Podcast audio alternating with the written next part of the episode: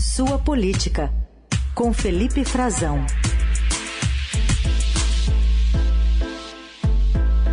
Oi, Frazão, bom dia, bem-vindo. Oi, Carol, bom dia para você, bom dia para os nossos ouvintes, bom dia para o Heisen. Bom dia.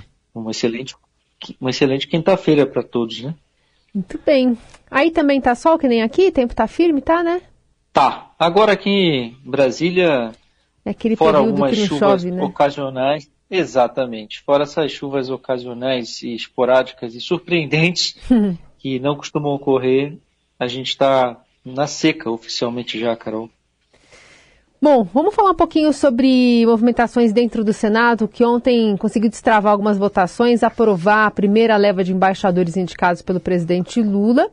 Entre os nomes enviados e já aprovados está a primeira mulher a chefiar a Embaixada do Brasil em Washington, a embaixadora Maria Luísa Ribeiro Viotti.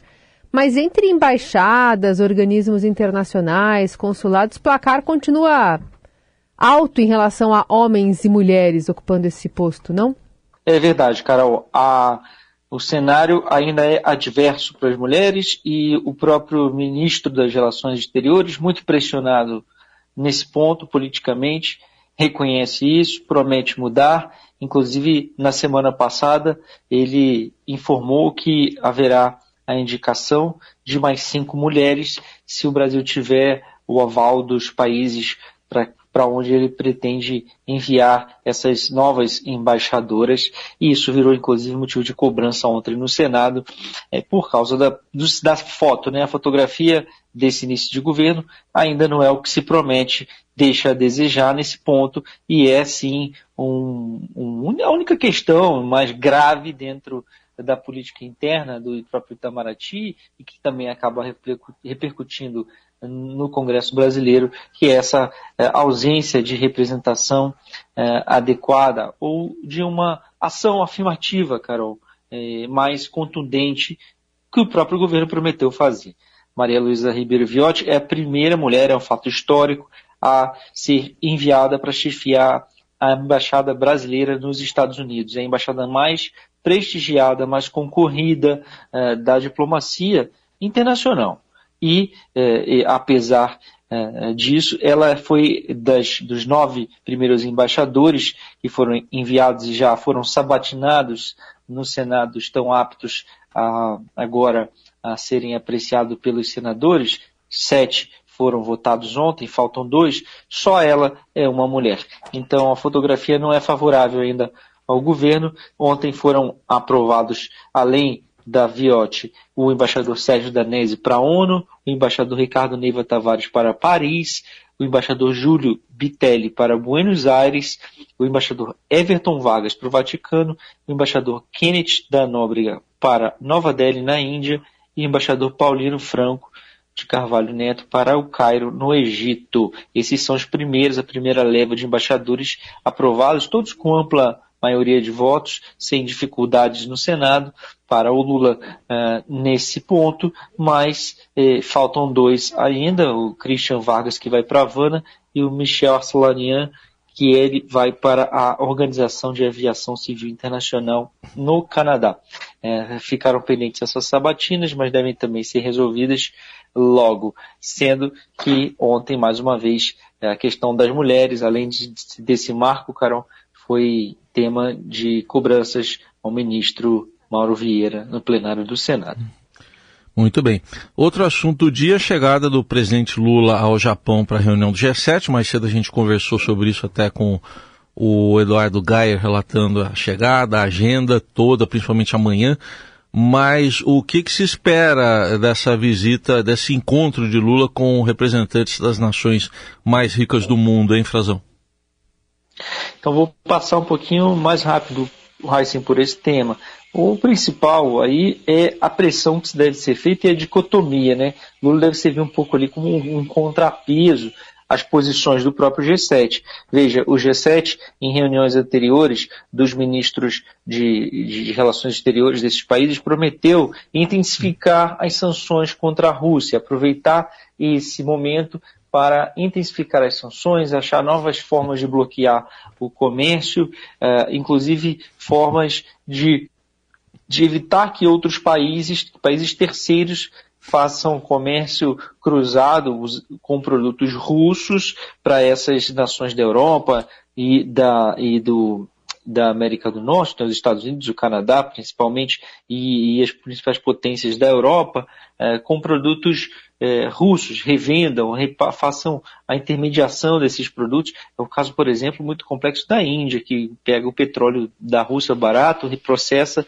e fornece para esses países, é, e, e, que eles querem apertar, endurecer um pouco as sanções para que cubram esses casos, por exemplo.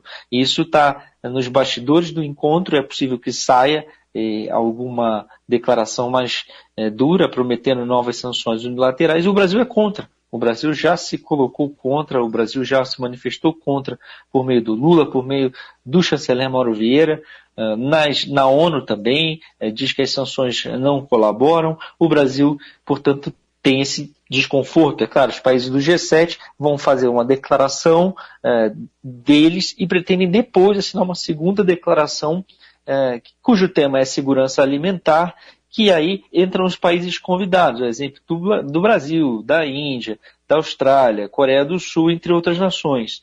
E aí tem um segundo texto, um segundo comunicado que é negociado sobre segurança alimentar. O que, é que o Brasil já está fazendo? O Brasil já está, Heisen e Carol, ali trabalhando eh, na negociação de que linguagem será adotada nesse texto, porque sabe que espera uma linguagem dura, uma linguagem crítica à russa, como já se tentou fazer em outras cúpulas internacionais lideradas uh, pela, por essas potências, pelos Estados Unidos e, e, também por países europeus, que são todos, o G7 todo é aliado da Ucrânia, o Brasil já está contra, já está tentando adequar o, o, o linguajar diplomático, cada palavra é muito escolhida para esse texto. Então o Brasil, mais uma vez, está tentando equilibrar para ficar dentro dessa posição que ele tenta se colocar de neutralidade de potencial negociador. Uhum. E aí o Lula vai ter um pouco desse papel também, porque já sabe que isso pode virar uma plataforma de críticas à Rússia, de cobranças à Rússia, e o Brasil não quer que essa declaração de que ele participa é, vire isso, se transforme nisso. É, além disso, o Brasil, é, evidentemente, o Lula vai ter três reuniões dentro desse formato pela primeira vez, né, dentro desse formato com chefes de Estado, outras reuniões à parte, e pretende apresentar o tal plano da paz e apresentar que fez o dever de casa dele, fez o que ele era tão cobrado, né, que era mobilizar os líderes e enviar o Celso Amorim para ouvir os dois lados. Isso ele vai poder apresentar. Enviou a Kiev, enviou a Moscou e vai poder chegar lá sem ter tanto puxão de orelha nas declarações recentes dele, tentando é, a respeito das, da, desse conflito na Ucrânia, nas viagens da China e dos Emirados Árabes Unidos. Carol. Muito bem, a gente começou falando sobre o clima em Brasília, e agora a gente fala o clima não olhando para o céu, mas para o Congresso. Como é que está a repercussão do agora caçado deputado Deltan Dallagnol, que voltou a atribuir a perda do seu mandato por decisão unânime do TSE à perseguição política, foi, é, foram sete votos a zero. E apesar. Bom, tem algumas visões, né? A gente aqui no Estadão tem a, a visão do ex-juiz Marlon Reis, que é o idealizador da lei da ficha limpa, que considerou a decisão profundamente fundamentada. O ex-ministro da Justiça, Miguel Reale Júnior, avaliando que houve arbítrio na decisão, uma vez que as investigações contra Dallagnol ainda não haviam sido virado processos efetivamente. Como é que as coisas estão se dando agora? Verdade, Carol. Tem essas discussões jurídicas, né? Porque ele foi caçado é, sem ter ainda na categoria que ele se enquadrava, que ele foi enquadrado no, no processo é, que era ter processos em andamento. Mas ele não tinha um processo disciplinar, como está expresso na lei, naquele, naquele momento ainda não era, ele já tinha, se eu não estou enganado agora, vocês me corrijam, Carol Reis, são 15 processos aproximadamente, 15 eh, eh, procedimentos iniciais que poderiam potencialmente, à luz do que se sabia naquele momento já, que acabou anulando as ações da Lava Jato, contra o Lula e contra grande parte dos investigados, é, aquelas informações que nós já tínhamos da atuação dele, da combinação de, de, de procedimentos ou de eh, orientações, troca de mensagens indevidas, que foram julgadas indevidas pelo Supremo Tribunal Federal, entre ele e o Sérgio Moro, o ex-ministro e da Justiça e ex-juiz da Lava Jato. É, então já se sabia daquilo tudo, ele tinha uma série de procedimentos, acusavam também é, de, de, perseguição política, né, de atuação né, fora dos interesses, tentando manobrar um fundo, é, criar um fundo é, de, de, que seria abastecido com dinheiro da Operação Lava Jato e seria gerido de uma certa forma pelos procuradores. Havia uma série de queixas contra ele já, que ainda não tinham chegado ao ponto que a lei explicita que é o necessário para incorrer na lei da ficha limpa e, e, ele ter o seu então candidatura, registro de candidatura cassado, portanto o mandato também cassado.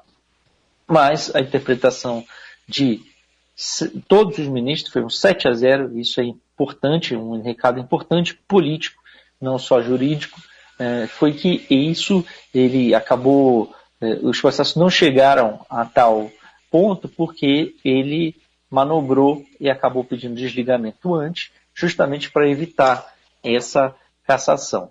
É, essa é a, o, imbróglio, né? Essa é a, a celeuma aí que nós estamos vendo no, no mundo jurídico. Sim. Foi um 7 a 0 no TSE e é difícil de reverter, Carol e Heisen. Uhum. Mas no mundo político a gente vê as reações, o governo comemorando, o Deltan uh, aproveitando para transformar isso num ato político, juntou toda a direita no, no, na Câmara dos Deputados ontem, uhum. inclusive o Eduardo Bolsonaro, o filho do ex-presidente da República, que está sendo investigado, investigações na família sobre desvio de dinheiro público, e ele disse que foi caçado porque combateu a corrupção. A direita está tentando fazer um levante, uhum. inclusive está tentando agora organizar manifestações populares.